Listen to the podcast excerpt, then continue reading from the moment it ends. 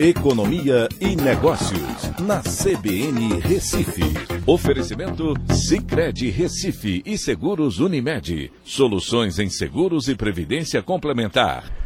Olá, amigos, tudo bem? No podcast de hoje eu vou falar sobre o Ibovespa, que subiu mais de 5%, e o dólar caiu mais de 4% com o resultado do primeiro turno.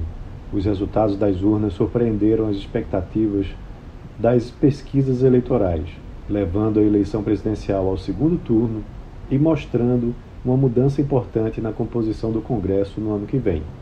O resultado mais apertado do que as pesquisas erroneamente indicaram melhorou consideravelmente o ânimo do mercado brasileiro, fazendo com que o Ibovespa tivesse o melhor desempenho das bolsas mundiais e o real fosse a moeda mais valorizada no início da semana.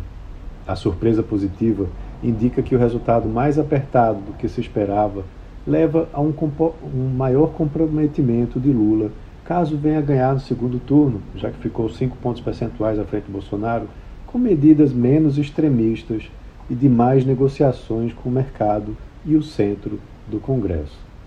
O resultado fez com que as ações de empresas estatais subissem bastante, principalmente a Petrobras, que terminou puxando o Ibovespa junto o risco país também caiu para um patamar abaixo de 300 pontos, mostrando maior tranquilidade por conta do resultado do primeiro turno.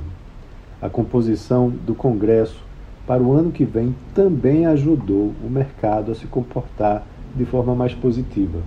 A Câmara de Deputados e o Senado ficaram mais inclinados para o centro-direita, que exigirá mais negociações para aprovação de pautas da esquerda do que da direita.